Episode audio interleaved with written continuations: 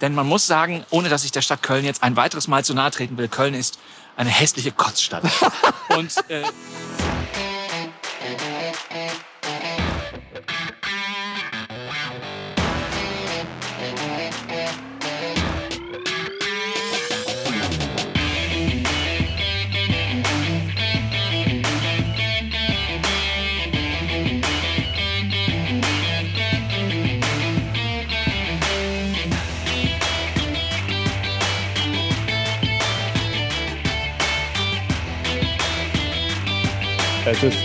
Montagabend, Tag 1 nach dem Penalty-Derby-Sieg der Düsseldorfer EG in Köln. Die ersten Punkte für unser Team aus der nordrhein-westfälischen Landeshauptstadt sind eingefahren.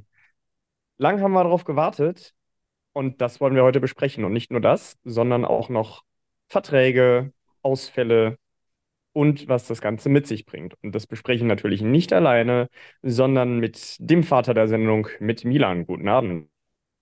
Buonasera. Und Milan und ich, wir sind nur so gut, wie wir sind, wenn wir zu dritt sind, nämlich mit Daniel. Guten Abend. Guten Abend, André. Guten Abend, Milan. Guten Abend da draußen. Äh, eine Frage direkt mal, André. Landeshauptstadt oder Hauptstadt? Nur der Vollständigkeit halber. Nee, das, das T steht ja für Tore und die haben wir gestern geliefert. Okay. Endlich mal. Endlich Der mal. ein oder andere wird sich noch erinnern. Die Zuhörer, wie habt ihr beiden das Spiel gesehen? Milan, fangen wir bei dir an. Mm, zu Hause habe ich es gesehen. Ich war nämlich nicht in Köln. Du meinst das Derby gestern, ne? Genau. Ähm, ich habe es zu Hause gesehen und ähm, ja, nach dem 3-1 habe ich gar nicht mehr so richtig hingeguckt, wenn ich ehrlich bin, weil da war für mich der Drops gelutscht nach den äh, Erfahrungen der drei Spiele davor. Ähm, ja, es, es sind zwei Punkte, mit denen ich nach den ersten drei Spielen nicht gerechnet hätte, muss ich sagen. Aber nehme Ja, ich mit. ja, das, äh, das war dann auch, ehrlich gesagt, ich konnte das Spiel gestern nicht verfolgen. Das war dann auch mein Fazit. Daniel, wie ist deine Einschätzung zu dem gestrigen Spiel? Mm, Ja, also erstmal bin ich sehr optimistisch trotzdem reingegangen, ähm, weil ich einfach auch das nicht so kritisch gesehen habe, den Saisonstart, wie einige andere, wenn man so die Kompa Kommentarspalten auf Social Media gesehen hat. Ich meine, der eine oder andere hat ja auch meinen Kommentar dort gelesen. Sorry, da geht mir gerade direkt wieder hier äh, die Luft weg. Ähm, nee, ich fand, äh, nach dem Auftaktwochenende war ich optimistisch. Nürnberg war natürlich ein bisschen ernüchternd, aber ich habe an das Team geglaubt und die ersten zwei Drittel haben das ja eigentlich auch bestätigt. Dann kam die Anfangsphase drittes Drittel, das war dann wieder sehr ernüchternd und äh, wieder zwei Unterzahl-Gegentor, wieder so dumme Strafen gezogen. Da war ich dann auch kurz wieder in so einem kleinen Loch und dachte, mein Gott, wann hört das denn endlich auf, ne, mit diesem Quatsch? Aber dann hat man irgendwie gemerkt, irgendwann später im Spiel, dass Köln irgendwie nicht mehr so diese Dominanz hatte. Der EG mehr Puckbesitz, kam mal wieder leichter zum Tor, waren schon ein paar gute Chancen. Und da war ich sehr gespannt auf einmal wieder am Fernseher und äh, ja, habe dann das 3-2 natürlich durch Kevin Clark und in dem Moment war mir klar, jetzt geht noch was. Und äh, ja, habe mich dann sehr gefreut, dass ausgerechnet Louis Öffing natürlich den Ausgleich gemacht hat. Und ja, am Ende muss man sagen, hat uns Haukeland natürlich die Punkte gerettet, nicht zuletzt vor dem 3-3, das Breakaway von Kamera, wo Sinan leider da wieder völlig fahrlässig und überflüssig den Puck verliert an der eigenen Blauen. Da hätte auch das 4-2 schnell fallen können, aber da hat Haukeland uns schon ins Spiel gehalten und dann, was er in OT gemacht hat und den Penalty schießen, war natürlich Wahnsinn. Also man muss wieder sagen, das sind die ersten zwei Punkte, die uns mal wieder Haukeland geholt hat. Das ist festzuhalten nach diesem Spiel, aber insgesamt, glaube ich, wichtiger Sieg fürs Team. Ja, das ist auch mein Eindruck gewesen, auch was, was man so vor dem Spiel gelesen hat, was wir auch, Daniel, vor dem Spiel so ein bisschen hin und her geschrieben ha- haben. Also, wenn du, wenn du mit drei Niederlagen in die Saison startest und dir in Köln dann eventuell auch noch einen abholst, ähm, dann hast du ganz schnell Schlagseite, dann hast du ein Riesenproblem. Und ja, die, also ich, ich gehe jetzt noch mal einen Schritt weiter, ich gehe jetzt noch mal einen Schritt weiter zurück zum Nürnberg-Spiel vom Freitag. Das habe ich gesehen und ich habe mich nur geärgert. Ich habe mich wirklich nur geärgert über einzelne Spieler, über den Spielverlauf, über auch Strafen und vor allen Dingen darüber, wie unsere eigentlich so namhafte und erfahrene Abwehr ähm, völlig unsicher schien. Milan, deckt sich mein Eindruck mit dem, was du wahrgenommen hast? Ja, also ähm, Abwehr absolut unsicher, passt vorne und hinten nicht äh, im Moment das Abwehrverhalten. Ähm, unnötige Scheibenverluste, dumme, unnötige Strafen, die gezogen werden. Ein absolut katastrophales Unterzahlspiel, das äh, jeder Beschreibung spottet. Also ähm, da kann auch ein Henrik Haukeland nicht nichts mehr halten gegen Nürnberg, ähm, wenn er da so allein gelassen wird. Ähm, kann er einem fast leid tun. Also ich fand das, fand das richtig desaströs in der Defensive. Dem kann ich mich nur anschließen. Also das, die, die, Verteidigung, das war schon, ja, wie eigentlich auch in der Vorbereitung noch, da fehlt noch so ein bisschen die Abstimmung, die Struktur. Ich bin bisher echt enttäuscht von unseren erfahrenen Recken, die wir da hinten drin haben, mit gerade auch Akta und Mebus, die mir da besonders negativ bisher irgendwie auffallen. Ich weiß nicht, Akta hat bisher zwar mit Abstand meiste Eiszeit, jetzt kommt McRae für seine Spiele, aber auf die vier Spiele halt gesehen im Durchschnitt die meiste Eiszeit abgerissen, auch die meiste Gesamteiszeit des ganzen Teams. Und äh, ich weiß nicht, der macht so viele haarsträubende Fehler, dann noch diese dummen Strafen, die auch zu Gegentoren in den ersten Spielen geführt haben. Ähm, ja, wird Zeit, dass die Jungs in ihre Form kommen, die sie haben können. Wobei ich mag da, glaube ich, noch dran. Bei Mebus, den habe ich schon immer so gesehen, wie er gerade agiert. Also von daher, da überrascht es mich jetzt weniger.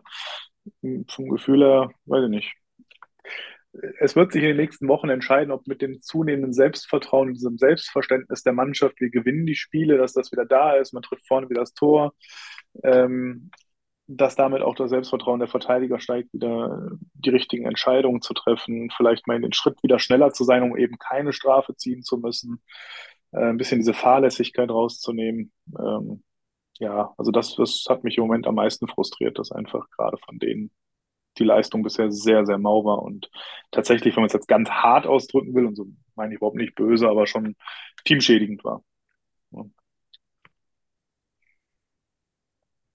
Wie siehst du denn, Daniel, bleiben wir direkt dabei, wie siehst du denn die Stürmer im Moment, vor Dingen die Neuzugänge? Erfüllen die deine Erwartungen oder eher nicht? Von wem möchtest du mehr sehen? Finde ich noch schwierig. Also jetzt könnte man auf der einen Seite sagen, bisher enttäuschend, was Veroni und Clark abgeliefert haben, wenn sie in vier Spielen in Summe zwei Tore, ein Assist haben, zusammen auf dem Konto. Dazu Gugula, der die ersten Spiele noch mit denen in einer Reihe gespielt hat, auch ein Törchen bisher. Wenn man dann natürlich die, aber gleichzeitig sich die Spiele anschaut und guckt, was die Jungs sich für Riesenchancen erarbeitet und erspielt haben und einfach schlichtweg auch teilweise das Glück fehlt, wenn man sieht, wie die Bucks daneben das Tor kullerten, irgendwie ganz knapp vorbei oder auch Gugula da die Aktion äh, gegen Berlin in der letzten Sekunde, wo er eigentlich nur ins leere Tor schießen muss und schießt da irgendwie den Hildebrand in die Schoner, der aber deutlich vor seinem Tor hockte.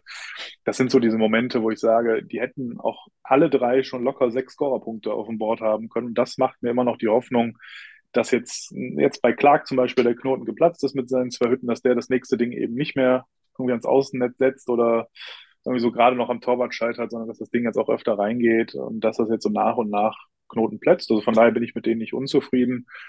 Da muss jetzt einfach noch die Punkteausbeute passen. Und äh, ja, Oliszewski macht eigentlich für mich einen guten Eindruck, also auch besser, als man vielleicht so vom Papier her dachte finde, läuft viel, bringt auch Körperlichkeit rein, ist so ein bisschen nicklig, ähm, aber gibt alles. Also so ein, ich gebe 100% Spielertyp und das mag ich einfach. Das finde ich sehr sympathisch. Und äh, wird mit Sicherheit kein 40-Punkte-Mann werden, aber ich traue dem zu, dass er, äh, ja, so irgendwie seine 20, 30 Punkte wird er, wird er schon machen. Und das ist ja für die Rolle völlig in Ordnung. Und ich meine, wir haben ja wie einen Neuzugang dieses Jahr bisher, das ist Svensson der irgendwie vorne im Sturm irgendwie bisher alles abreißt, finde ich, und sehr, sehr stark spielt aktuell, muss man einfach anerkennen, auch sehr wichtig ist. Und wenn jetzt noch O'Donnell zurückkommt, jetzt mit der Verpflichtung von Agostino, muss ich sagen, macht mir das alles keine Sorgen. Das, das kommt. Also ich bin da optimistisch, dass die Jungs mit dem Selbstvertrauen auch die Tore machen werden. Milan, teilst du denn diesen Optimismus im Hinblick nicht auf? Nicht, nicht ansatzweise. Nicht ansatzweise. Ähm, ich kann das auch gar nicht so, so großartig begründen. Ähm, ich sehe nicht ansatzweise 20 Punkte bei Kohn Oliszewski zum Beispiel. Ich persönlich denke eher, der wird nicht zweistellig punkten in dieser Saison. Ähm, ansonsten ähm, Veroni, Clark bin ich absolut enttäuscht von. Ähm, wenn man das mit anderen Neuzugängen anderer Vereine vergleicht, ähm, die meines Erachtens nach theoretisch auch unsere äh, finanzielle Klasse hätten sein können, ähm, ist das ähm, viel zu wenig. Ähm, ja, sie haben alle sehr, sehr glücklos agiert, muss ich sagen. Ähm, aber ähm, ja, für mich ist das viel zu wenig und ich, ich sehe da überhaupt nicht, wie wir da offensiv nachhaltig in dieser Saison auf den grünen Zweig kommen sollten. Ähm, über Kenny Agostino werden wir gleich sicherlich sprechen. Brandon O'Donnell sehe ich in, in drei, vier, fünf Wochen noch nicht wieder auf dem Eis. Das glaube ich erst, wenn ich sehe. Ich persönlich rechne nach wie vor damit, dass wir den frühestens zu den Playoffs wiedersehen werden. Das ist zumindest mein Bauchgefühl und lasse mich da gerne positiv überraschen, gehe aber im Moment erstmal davon aus. Ähm, und ähm, ja, also für mich, ähm, ja, ich, ich lasse mich gerne vom Gegenteil überraschen, vor allem was Veroni und Clark angeht. Aber letzten Endes, ähm, ich hatte an diese Verpflichtung null Erwartung, weil sie halt überhaupt nicht dem entsprochen haben, was ich an Verpflichtungen erwartet hätte. Und ähm, deshalb, ähm, ja, sie, sie liefern, was ich erwartet habe, nämlich nichts. Und äh, von daher ist das okay für mich. Uiui, das ist ein äh, tatsächlich relativ hartes Urteil. Ich möchte mich da ehrlich gesagt ein bisschen rausziehen. Ich habe nur ein Vorbereitungsspiel und das Spiel gegen Nürnberg am Freitag gesehen, was wohl bis dato die schwächste Leistung war. Deswegen möchte ich mich da jetzt mal raushalten. Ich glaube, das ist, äh, ich glaube, ich habe da nichts, was da irgendwie repräsentativ ist an Meinung zu bieten. Äh, liebe Zuhörer, ich bitte das zu entschuldigen. Äh, Milan, welche Hoffnung setzt du denn jetzt vielleicht in den Neuzugang in Kini Agostino? Ich möchte immer D'Agostino sagen. Vielleicht können wir ihn in Zukunft Gigi als Spitznamen nennen. Ähm, ja, sportlich kann er sicherlich was bringen. Ich persönlich hätte ihn aber trotzdem nicht verpflichtet. Das hat aber Und keine sportlichen Gründe. magst du, magst du uns und den Zuhörern das erläutern? Ähm, ja, äh, er sollte oder er hat im Sommer schon mal einen Vertrag in Schweden, ich glaube bei äh, Skellefteå unterschrieben. Unter, äh, ja, genau. Und dann hat äh, irgendeine schwedische Tageszeitung herausgefunden, dass er im Sommer 2022 ähm, ein Angebot aus Schweden hatte und aus seinem Vertrag in der KHL herausgekonnt hätte. Und er da wohl gesagt hat, nö, ich bleibe in Russland, da verdiene ich mehr Kohle. Und das vor dem Hintergrund des, des schwedischen Angriffskrieges, äh, des, des russischen Angriffskrieges, pardon. Und ähm, in Schweden gibt es so eine Art Gentleman's Agreement, dass die äh, Teams aus der Allsvenskan und der SHL keine Spieler mehr verpflichten, die nach dem 24. Februar 2022 in der KHL gespielt haben und sich auch bewusst für dieses Engagement entschieden haben. Ähm, es gab da ja auch oder gibt diese oder gab diese Gerüchte mit, ich glaube, Marco Nöbels und der KHL, ähm, wo dann der DEB gesagt hat, irgendwann, du kannst da gerne hingehen, aber dann wirst du nie wieder ein Spiel für Deutschland machen. Was ich bockstark fand vom DEB, muss ich ganz ehrlich sagen. Und ich würde es mir wünschen, wenn es so ein Gentleman's Agreement auch innerhalb der DEL geben würde, dass solche Spieler nicht verpflichtet werden. Dann hätten wir keinen, ähm, keinen Veroni, dann hätten wir keinen, keinen äh, Agostino, äh, wie heißen die beiden aus Mannheim? Wey und der andere da. Ähm, dann müsste man natürlich auch über schwierige ähm, oder, oder fragwürdige Personalien ähm, wie den in, in Bremerhaven, über den wir dann diskutiert haben, äh, sprechen. Das war jetzt nichts mit Russland, irgendwas anderes mit einer. Jake Wirtan. Ähm, Jake Wirtan, genau. Da kann, kann man genauso gut in diesem Kontext der, der moralischen Eignung, oder will ich es mal sagen, sehen. Ähm, also für, vor diesem Hintergrund, ich würde mir wünschen, wenn man bei der DEG sagen würde, grundsätzlich, wir verpflichten keine Spieler, die nach Beginn des russischen Überfalls auf die Ukraine in der KL gespielt haben. Punkt. Und das wäre für mich ein Okay, K.O.-Kriterium für einen Spieler. ist, ist Egal, verstanden, da, Milan. da könnte, da könnte äh, ähm, ein McDavid kommen, wenn er in der Zeit in Russland gespielt hat. No-Go. Okay, aber da muss man ja differenzieren, wenn die Jungs einen gültigen Vertrag hatten noch für die Saison 21, 22 und den erfüllt haben. Ähm, Ja, er hatte ja auch noch einen Vertrag über die Saison 21, 22 hinaus, hätte da aber aussteigen können. Er hatte da eine Ausstiegsklausel. Die wollte ein schwedischer Verein ziehen und er hat gesagt, nö, ich bleib hier, hier kriege ich mehr Kohle. okay. Die, ich glaube, die Position ist, ist ganz gut angekommen. Milan, ich, ich muss dich aber trotzdem nochmal fragen, welche sportlichen Möglichkeiten siehst du denn mit Kenny Agostino? Mm, Ich denke, er wird uns weiterhelfen. Ich hoffe es zumindest, dass er es tut. Das ist, das ist tatsächlich einer Spieler von der Qualität, die ich mir auch für die anderen drei Neuzugänge im Sturm gewünscht hätte. Ähm, dieses, dieses Regalbrett. Ähm, ich finde, Kenny Agostino ist vom Regalbrett noch zwei bis drei Etagen über Veroni und vier bis fünf über Clark und gefühlte 15 über Oliszewski. Ähm, ja, davon hätte ich mir drei gewünscht. Und ich, ich denke, wenn er mal richtig angekommen ist, was man so in der Rheinischen Post heute gelesen hat, hat er richtig Bock. Er ist wohl schon auf dem Weg nach Düsseldorf, ist wohl heute am Montag schon in den Flieger gestiegen, will morgen am Dienstag schon das erste Mal mit der Mannschaft trainieren und am Freitag ähm, gegen Augsburg mit dabei sein. Er hat wohl richtig Bock und ähm, ja, soll er mich überzeugen. Und ich hoffe, dass er Dann es soll er schafft. überzeugen. Ja. Daniel, was muss äh, Kenny Agostino tun, um dich zu überzeugen? Tore schießen. Genau das. einfach Tore machen. Dafür ist er geholt worden. Ist, ist kein 1 zu 1 Ersatz für, äh, für McAuley. So darf man ihn, glaube ich, nicht sehen, so was man von ihm sieht. Ich habe mal ein paar Videos dann direkt von ihm angeschaut, von seinen Toren. Da sieht man schon, dass er, finde ich, einen extremen Zug zum Tor hat. Also er sucht da den klaren, direkten Weg, findet auch immer gute Lücken, sich vor dem Tor freizulaufen, um damit im Direktschuss dann einzunetzen. Äh, ich glaube, das ist einer, der ganz klar die Ausrichtung offensiv hat. Ich könnte mir auch vorstellen, dass er defensiv so seine Schwächen hat, sodass es jetzt wirklich einer ist, der unsere Offensive beleben soll, dass da jetzt Fokus drauf gelegt wurde. Und ich erwarte, dass er sowohl das Powerplay ein bisschen aufziehen, diktieren kann, als auch dann bei 5 gegen 5 entsprechend uns mit Toren äh, so versorgt, dass äh, wir am Ende sagen, war eine geile Verpflichtung und hoffentlich können wir ihn noch verlängern. Das ist meine Hoffnung. Und bei dir, André? Ja, ich habe ich hab mir tatsächlich auch heute noch ein paar Highlight-Videos gegönnt, als ich von der Verpflichtung gehört habe, habe mich auch über den Namen tatsächlich an sich gefreut, hatte auch die Geschichte dann aus Schweden gelesen. Ich kann Milans Punkt verstehen. Ich finde es aber nicht ganz so kritisch, weil Geld ist Geld. Der hätte jetzt auch in Schweden nicht, nicht ganz schlecht verdient.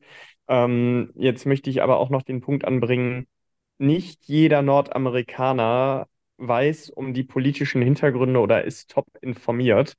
Ähm, da ist man schnell mal in einer Bubble drin und tut sich dann sehr schwer damit, äh, die Wahrheit rauszufinden. Und ich könnte mir auch vorstellen, ähm, dass es bei ihm einen Lerneffekt gegeben hat. Also die Möglichkeit zu lernen hat grundsätzlich jeder. Ob das dann fruchtet oder nicht mit neuem Wissen, ist dann, ist dann wieder bei jedem Menschen was anderes. Aber ja, ich hoffe auch, dass das einer ist, der uns einfach in, in Überzahl und in Gleichzahl nach vorne bringt und der uns den ein oder anderen Punkt mitholt, weil ja bisher, also zwei Punkte aus vier Spielen, jetzt noch nicht so doll. Jetzt das Wochenende ist natürlich ein Gemischtwarenladen mit Augsburg am Freitag und Ingolstadt am Sonntag. Da musst du auch gucken, dass du deine drei besser mehr Punkte holst. Jo, und Daniel, du hast es vorhin angesprochen, wir haben dafür einen Garanten, nämlich den besten Torwart der Liga und es gibt keinen anderen besten Torhüter der Liga. Mir völlig egal, was irgendwelche anderen Vereine oder irgendwelche Zeitungen da schreiben.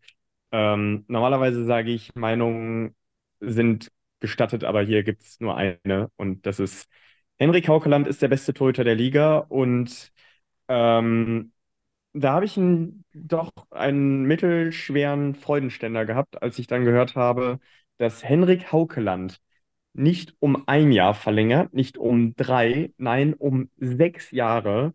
Und das ist ein ganz, ganz fettes Statement von der DEG gewesen. Und Daniel, ich weiß, du warst schon lange Fan von Haukeland. Ich weiß auch, wie wir im Fan-Treff mal gesessen haben und darüber nachgedacht haben, dass man Haukeland holen müsste seinerzeit. Wie, wie hast du oder wie verstehst du diese, diese Vertragsverlängerung? Was ist das für dich für ein Zeichen?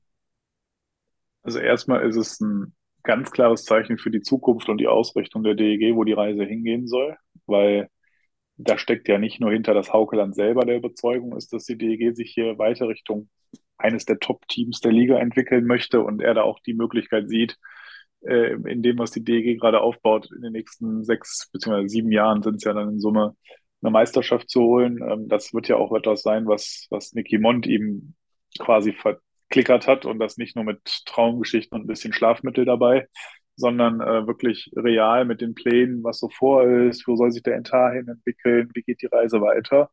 Und das stimmt mich erstmal sehr, sehr positiv und ist ein geiles Zeichen. Und ich glaube auch, dass das auch den einen oder anderen Spieler, der sich mit einem Wechsel zur DEG befasst, durchaus ein Signal sein kann. Weil ich meine, wenn du weißt, dass du hinten schon mal so einen bockstarken Torwart safe die nächsten Jahre drin hast, warum dann nicht auch mal zu so einem Verein gehen und äh, das einfach mal versuchen, weil du da schon mal weißt, du gewinnst definitiv ein paar Spiele, wenn du vorne und defensiv jetzt nicht ganz schlecht aussiehst. Und äh, ansonsten, ja, mega. Also auch nach außen hin, dass so ein Torwart sich so lange an ein aktuell noch durchschnittliches DEL-Team äh, bindet, ist, ist geil. Also mich hat es einfach unfassbar glücklich gemacht in dem Moment. Äh, ja, da waren schon, der Freudenständer war es jetzt nicht, aber ein paar Glückstränen fast, wären fast geflossen vor lauter Freude. Äh, ja, also war schon, war einfach geil. Also ich bin einfach total happy damit und glaube auch, dass wir uns damit nicht in die Nesseln setzen werden. Bin ich im Moment der festen Überzeugung. Wie siehst du das, Milan? Ich fand es auch geil. Also das war wirklich eine, eine schöne runde Sache ich kann verstehen, dass manche das kritisch sehen im Hinblick auf Vertragslaufzeit. Und was ist denn, wenn er in drei Jahren abbaut oder einen Kreuzbandriss hat oder sich irgendwie schwerer verletzt und dann ähm, nie wieder zu alter Form findet oder so, das Risiko besteht. Ja. Ähm, aber er ist im besten Torhüteralter und da magst du eigentlich nichts falsch mit, nichts verkehrt mit. Ähm, wenn er diese sechs Jahre bleibt, dann hat er das Potenzial, sich hier einen echten Legendenstatus äh, aufzubauen. Und ich finde es sehr, sehr wichtig, dass ähm, ja, damit, man damit ein Zeichen setzt. Es ist eine Ansage nach oben hin. Es ist aber auch eine Ansage in Richtung Fans und Stadt. Wir wollen hier was aufbauen und hier haben wir die erste Identifikationsfigur. Und ähm, ja, jetzt geht es um Henrik Haukeland herum, einen Meisterkader aufzubauen. Die aber einzige Frage muss. Ja? ja. Nee, mach. Ich dachte, du warst fertig. Alles gut. Aber ähm, auch ohne Meisterkader muss ich sagen, für die, für die Haie reicht es immer noch. Was, was ich nur ergänzen wollte, das Einzige, was mir danach, so als das so ein bisschen gesagt ist und äh, nach dem Spiel und wenn man das alles mal so ein bisschen gedanklich ruhen lässt, da ging mir durch, nur durch den Kopf, warum, wenn doch so eine Perspektive drin ist und sich so ein Torwart wie Haukeland selbst dafür entscheidet, dieses Projekt weiter zu begleiten langfristig. Warum ist es uns dann nicht gelungen, einen der beiden deutschen Abgänge bei der DEG zu halten, mit entweder Eder oder Fischbuch und ebenfalls davon zu überzeugen? Ich meine, meinetwegen auch noch eher den Tobi Eder, der sich, glaube ich, hier in Düsseldorf auch richtig wohl eigentlich gefühlt hat. Warum hat er sich trotzdem entschieden, zu einem anderen Top-Team zu gehen? Will er einfach zu früh einfach nur um den Titel spielen? Glaubt er nicht an das, was hier passiert ist? Oder ist das jetzt einfach über die Sommerpause entstanden? Dieser neue Weg, haben sich da neue finanzielle Möglichkeiten aufgetan. Da tappe ich noch für mich gedanklich so ein bisschen im Dunkeln. Warum jetzt auf einmal und warum nicht schon letzte Saison, als da schon so der ein oder andere Spieler als möglicher Abgang und am Ende auch bestätigter Abgang, aber durchaus als gern gesehenes Verlängerungsziel sich anders entschieden hat. Also da habe ich für mich noch so ein bisschen Fragezeichen, was da jetzt so gerade im Aufbau ist und was da jetzt im Hintergrund auf einmal entstanden ist. Also ich glaube, das ist erst im, im Verlaufe der Verhandlungen entstanden. Ähm, man wusste ja, dass der Vertrag am Ende der Saison 23, 24 ausläuft. Und man hat dann im Sommer einfach schon mal angeklopft wegen Vertragsverlängerung. Und ähm, ähm, wer so den Bisschen Hockey Podcast, glaube ich, war es, gehört hat, wo Bernd Schwicker ein bisschen was drüber erzählt hat, dass Haukeland nach eigener Aussage eigentlich eher so ein Typ ist, der es mag, mit auslaufendem Vertrag die Saison möglichst zu Ende zu spielen und dann erstmal zu gucken, wo geht es denn jetzt für mich weiter. Ähm, dass man dann im, im, Rahmen der Gespräche irgendwie gemerkt hat, das passt, er fühlt sich hier wohl. Ähm, und er kann sich das auch vorstellen und dann, dass es, dass es sich dann halt einfach so ergeben hat im Laufe der Gespräche. Und natürlich, dass man dann sagt, okay, ähm, dann kriegt er jetzt halt hier ähm, über sechs Jahre was ähm, etwas mehr als, als er an anderer Stelle vielleicht in drei Jahren verdient hätte. Dafür hat er hier dann ähm, auch eine gewisse Sicherheit für, für die nächsten sechs Jahre und muss eben nicht alle paar Jahre oder, oder jedes Jahr oder alle zwei Jahre gucken, wo er bleibt und wo er unterkommt. Ähm, und ähm, ich weiß gar nicht, ob er irgendwie Frau und Kind hat oder Familie hat oder sowas. Ähm, ob da dann, dann sowas wie ähm, einfach mal dieses, ähm, dieses Leben des, ähm, der, der Ruhelosigkeit, ähm, ob das, ob er dem, der Familie dann eher sowas wie ein Zuhause bieten möchte und er das Gefühl hat, dass, dass er und die Familie, so, so er denn eine hat, ähm, dass sie sich in Düsseldorf so wohlfühlen, dass sie das hier jetzt erstmal für die nächsten sechs Jahre ihr Zuhause nennen. Ich, ich weiß es nicht, keine Ahnung. Aber also er hatte zumindest, zumindest eben in der Eishockeyshow hat er gesagt, dass er nicht mehr so viel reisen will. Er war in Schweden, in Finnland und so weiter und äh, er war ja eben im Interview auch zu dem Thema. Und da hat er gesagt, dass er unter anderem nicht mehr so viel reisen wollte und dass er jetzt auch klar für sich, also für ihn würde das nichts ändern. Er macht sich selber so viel Druck in seinen Leistungen und er möchte jetzt einfach, dass er auch entsprechend äh, ja das zurückgibt, was er an Geld bekommt, quasi. Ne? Also dass er der DG da was zurückgeben kann. Das ist ein klares Ziel über die nächsten Jahre. Und ja, wird der bestverdienste Spieler der Mannschaft sein, das ist, glaube ich, klar. Und, aber er ist ja auch ja. der beste Spieler der Mannschaft. Er verdient mehr als alle anderen, aber er ist ja auch entsprechend besser als alle anderen. Im Verhältnis von der Position, ja. Ja. Ja. Also von daher, runde Sache, würde ich sagen. Gut eingetütet von Nicky Mond. Da hat Nicky Mond mal was richtig gemacht, ja. Ich kann mir durchaus ja, vorstellen, ich kann mir durchaus vorstellen, dass das gemacht. Ähm, ich kann mir durchaus vorstellen, dass der eine oder andere Standort äh, da ganz schön die Tischkante gebissen hat, als die Nachricht kam. Definitiv. Meine Prediction, dass nächstes Jahr dann Niederberger und Haukeland tauschen, ist ja damit auch für den Arsch.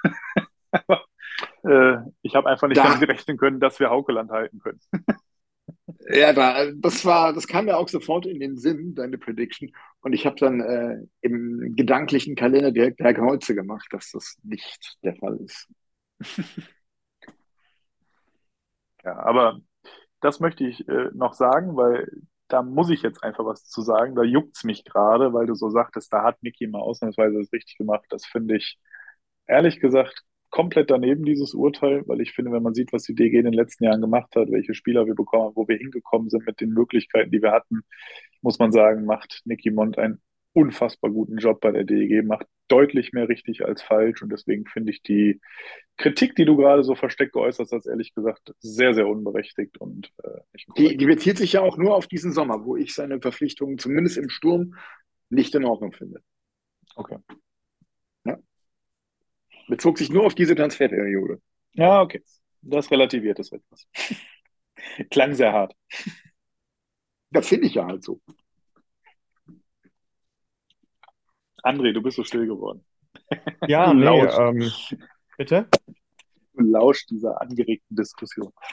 Ja, ich, ähm, ich bin so ein bisschen zwischen beiden Positionen und ich bin also klar ist natürlich auch, ähm, jetzt machen wir so einen kleinen Nicky Mont-Exkurs, die Maßnahme, Roger Hansson nach einem äh, nach dem Viertelfinale rauszuschmeißen mit der Aussage, wir wollen Halbfinale spielen. Ähm, und mit der Aussage, ja, es kann nicht sein, dass wir so viele Spiele nur wegen des Torwarts gewinnen. Ähm, und dann den Co-Trainer zum Chef zu machen. Also das muss dann halt auch irgendwann fruchten. Und ich hoffe, es gibt da klare Absprachen, bis wann welche Ziele erreicht sein müssen.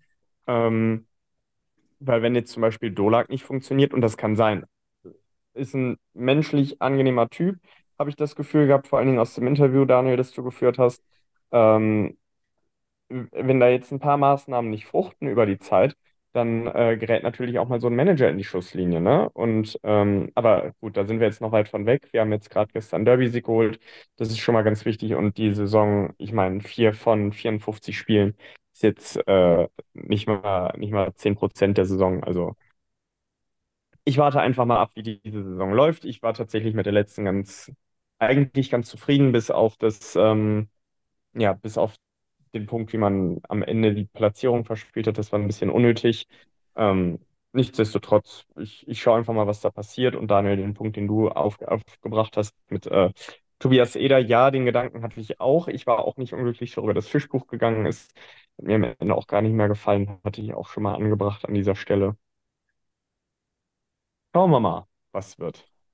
Aber was, was noch richtig So, Stellung bedeutet, dieses Thema Halbfinale, das hatte, meine ich, Harald Würz auf der Saisonabschlussfeier gesagt und nicht Niki Mond. Ne? Ich glaube, das ah, kam aus dem okay, Mund dann, von, von dann, Harald Würz und äh, war ein bisschen okay, Euphorie und dann, man hatte gemerkt bei der Eröffnungspressekonferenz, dass man da auch ein bisschen zurückgerudert ist und das eher so, ja, in den nächsten Jahren, jetzt nicht diese Saison direkt. Ne? Also das hat man so ein bisschen wieder eingefangen. Man hat auch gemerkt, dass man da, glaube ich, etwas zu, zu emotional euphorisch unterwegs war. ja, nee, aber dann, ähm, dann ist auf jeden Fall gut, dass du mich jetzt gerade korrigiert hast, ähm, wenn ich das, wenn ich das falsch wiedergegeben habe. So, dann ähm, können wir gleich, glaube ich, die Runde für heute beschließen. Dann habe ich jetzt nur noch, Milan, die fixe Frage an dich. Wie viele Punkte holen wir nächstes Wochenende gegen Augsburg und Ingolstadt auf der Bayern-Tour? Ach, äh, Das ich ist erzähle Quatsch, wir spielen zu Hause gegen Augsburg. Sorry, mein Fehler. Zwei. Wie kommen die zustande? Sieg nach äh, Penaltyschießen zu Hause gegen Augsburg. Daniel, was setzt du dagegen? Hier, Dreier gegen Augsburg und einen Punkt in Ingolstadt. Ja, das ist jetzt, äh, liebe Hörer, das bringt euch jetzt nicht weiter. Ich sage nämlich genau das Gleiche. Ich glaube auch, dass wir uns in Ingolstadt auf dem einen oder anderen Weg einen Punkt erkämpfen werden. Ähm, wobei, wenn es ins Penaltyschießen geht, sehe ich uns auch in Ingolstadt vorne, weil ich uns, weil ich glaube, dass Haukeland noch etwas stärker in den Penaltys ist als Garteig. Wenngleich natürlich Ingolstadt ein, einen Blumenstrauß an ganz wunderbaren Penaltyschützen leider aufzubieten hat. Gut, und Ich das, fände es ja Zuhörer, spektakulär, wenn Thomas, stopp mal, ja. ich fände es geil, wenn Thomas Dolak als Strategieschachzug Alec McRae im Powerplay ins Slot stellt in Ingolstadt. Oh, mag ich, mag ich. Ja, ja, gerne, gerne. Einfach nur um Garteig äh, ein bisschen aus der Fassung zu bringen. Ich glaube, das würde auch durchaus funktionieren. Ja, ich, ich glaube, also Ja, ich, ich sehe da auch äh, zwei Minuten für ein Slashing, ist da auf jeden Fall drin für Garteig. Ich kann, ich, ich sehe es wirklich vor meinem geistigen Auge, wie der McRae da irgendwie um die Scheibe kämpft und der Garteig ihm den Schläger in die, in die Beine trümmert. Ich kann es wirklich sehen. Ja, und einfach, dass er generell dann so ein bisschen abgelenkt ist, weil er mit seinen Gedanken dann abschweift und daran zurückdenkt oder so. Also einfach ein bisschen in den Kopf kommen von Garteig. Also ich fände es. Thomas Dolak, der Troll-Account. Ja, wunderschön. Also, Coach, wenn du das hörst, weißt du, was du Sonntag machen musst. Ja, und dann, dann bekommt er den Spitznamen Idee, ja. Thomas Trollak. Gut. In der DEL gibt es keine Avery Rule, oder? Äh, Nee. ich bin mir nicht sicher, ob das nicht eine, zu einer IHF-Regel geworden ist, die die DL, äh, DEL übernommen hat. Aber So nach Motto unsportliches Verhalten. ja, genau. Naja, probieren geht über studieren. Eben. Oh. Bei den Goofmanns dieser Welt rutscht ja auch mal was durch. Oh ja. Wa- Oder, Also, oder. habt ihr das Tor gesehen gestern? Oder auch nicht Tor, ja, was ja kein Tor war? Hat das jemand von euch beiden gesehen? Nee, zufällig nicht. Augsburg Nee, auch gegen nicht. Nürnberg. Also war gestern schon wieder krass. Ich weiß nicht, wer es von euch draußen gesehen hat. Der Nürnberger wird zu Fall gebracht bei seiner Aktion Richtung Tor zu ziehen, rutscht dann in den Torwart rein, also in den Keller, glaube ich, war es dann gestern. Und der Puck geht dabei über die Linie. Also war eindeutig über der Linie und es wurde aber Torhüterbindung gepfiffen, Tor nicht gegeben. Ich Oh. war über diese Entscheidung sehr stark verwundert. Es war wieder Gofmann, der da erst auf Nicht-Tor auf dem Eis entschieden hat und dann das durch den Videobeweis nicht. Haben wahrscheinlich entschieden, dass der Spieler trotzdem das so ein bisschen in Kauf genommen hat. Ich fand es grenzwertig. Ich hätte tatsächlich, ich mein, bin ja zum Glück dann auch vielleicht kein Schiedsrichter, aber ich hätte ganz klar gesagt, regulärer Treffer. Vom Augsburger ging die, die Check-Aktion aus, diese Bewegung, dass der Spieler überhaupt da reinrutscht. Und von daher war das für mich ein, also ich hätte mich sehr geärgert, wenn das bei der DG kein Tor gewesen wäre, bin ich ehrlich. Und mich wundert, dass das noch nicht größer aufgeploppt ist, das Thema. Ja. Schaut es euch mal an. Würde mich eure Ich Meinung nur, nach meinem Nachgang interessieren. ich habe nur eine Szene aus dem Spiel gesehen und das war äh, der Einschlag von, äh, wie heißt er, Doherty, kurz vor Schluss in die Bande. Das Das habe ich wiederum nicht gesehen. Der ist Okay. ähm, im Zweikampf, ähm, ja, hat er Balance verloren, ist dann mit der Schläfe voran hinterm Tor in die Bande geknallt mit ziemlich hohem Tempo. Das sah, ja, es sah nicht wirklich schön aus. Da kann man auch eine gute Besserung wünschen an der Stelle. Dem schließe ich mich an.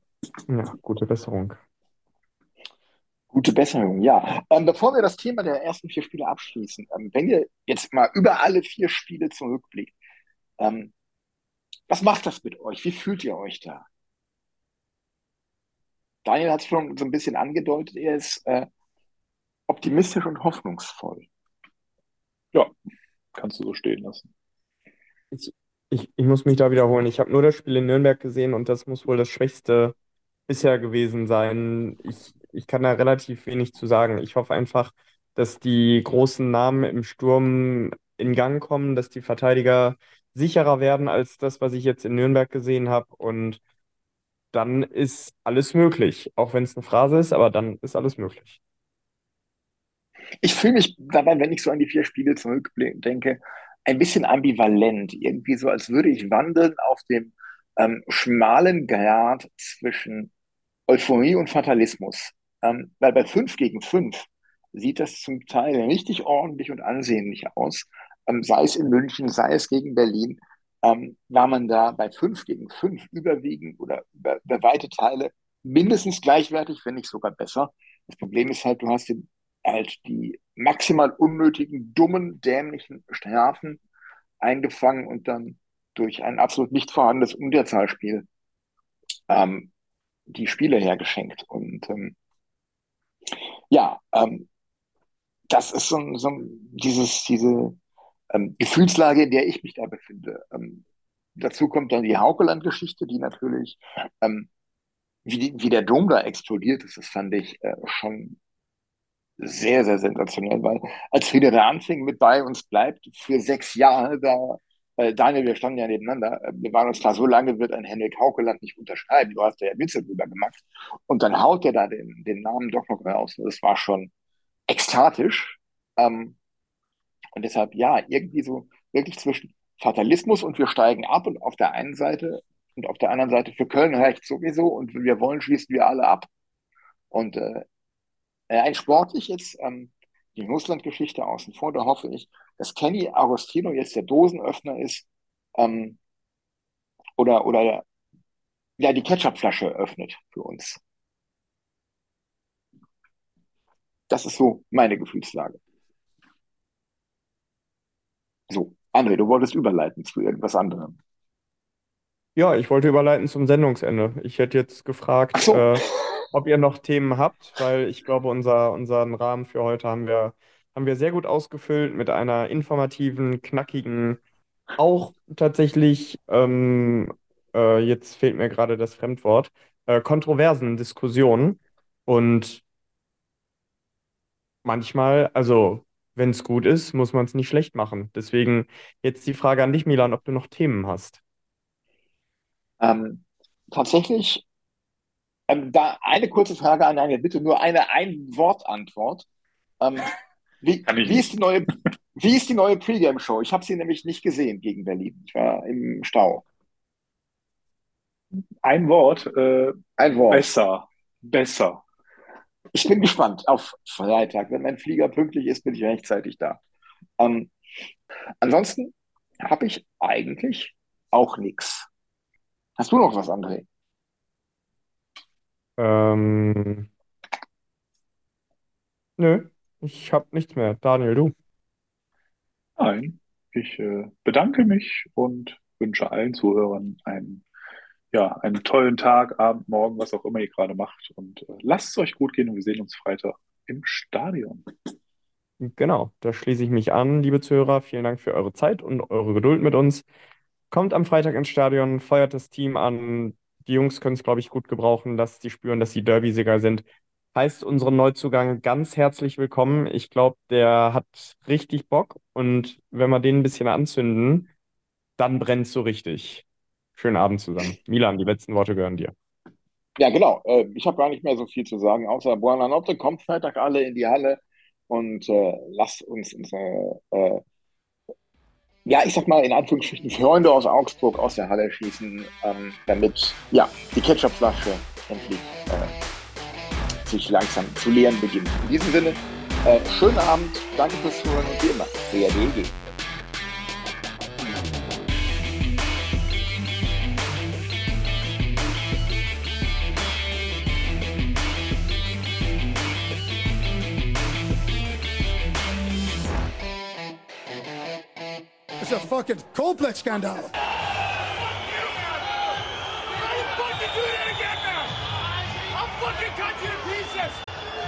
Fucking time. You fucking piece of shit. That's so fucking gutless. This is fucking niet normaal.